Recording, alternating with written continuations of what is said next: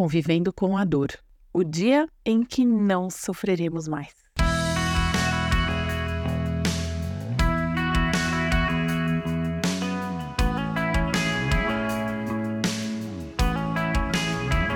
E Deus limpará dos seus olhos toda lágrima, e não haverá mais morte, nem pranto, nem clamor, nem dor, porque já as primeiras coisas são passadas. Apocalipse 21, 4.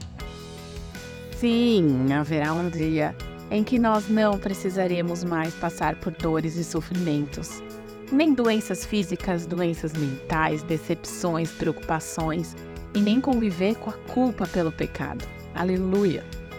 Todo sofrimento tem a sua origem no pecado, ainda que no pecado original, aquele de Adão e Eva, e não em uma falta pessoal, em algo que a gente tenha feito pessoalmente, né? As lágrimas derramadas pela humanidade desde então são resultado da angústia, perseguição, opressão, dor e morte consequentes do pecado. Isso não significa que Deus não vê, não valoriza e não acolhe o seu sofrimento de hoje, mas a visão dele vai muito além da nossa. E esse verso de Apocalipse é um vislumbre do que nós veremos junto ao Pai na eternidade. Todas essas coisas ruins cessarão quando Deus e o seu povo escolhido estiverem juntos para todo sempre. Após a segunda vinda de Cristo, no caso. E o texto bíblico diz que a morte não existirá mais, e com ela também desaparecerão a tristeza, a dor e o choro, a morte. Deus enxugará dos nossos olhos toda lágrima para sempre. A maldição do pecado que afetou toda a criação será completamente removida. Realmente não haverá mais nenhum motivo para chorar, pois estaremos vivendo na presença de Deus, louvando e adorando a Ele. Imagine só, Deus pessoalmente enxugando cada lágrima derramada por cada um de nós e dizendo: Pronto, meu filho, acabou. Chega de chorar. Chega de sofrer. A alegria vai substituir a tristeza. A vida eterna no novo céu e na nova terra será caracterizada por paz, harmonia, alegria e pleno contentamento. Ao enxugar dos nossos olhos toda lágrima, Deus purificará os nossos pensamentos, as lembranças de toda mancha do pecado.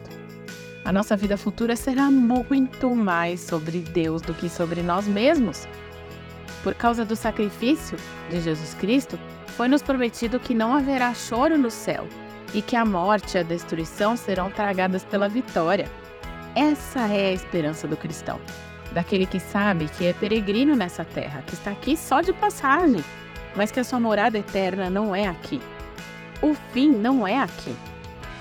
É claro que enquanto aqui estivermos, teremos os nossos deveres a cumprir, os sonhos que nós desejamos realizar, e uma marca para deixar na vida das outras pessoas.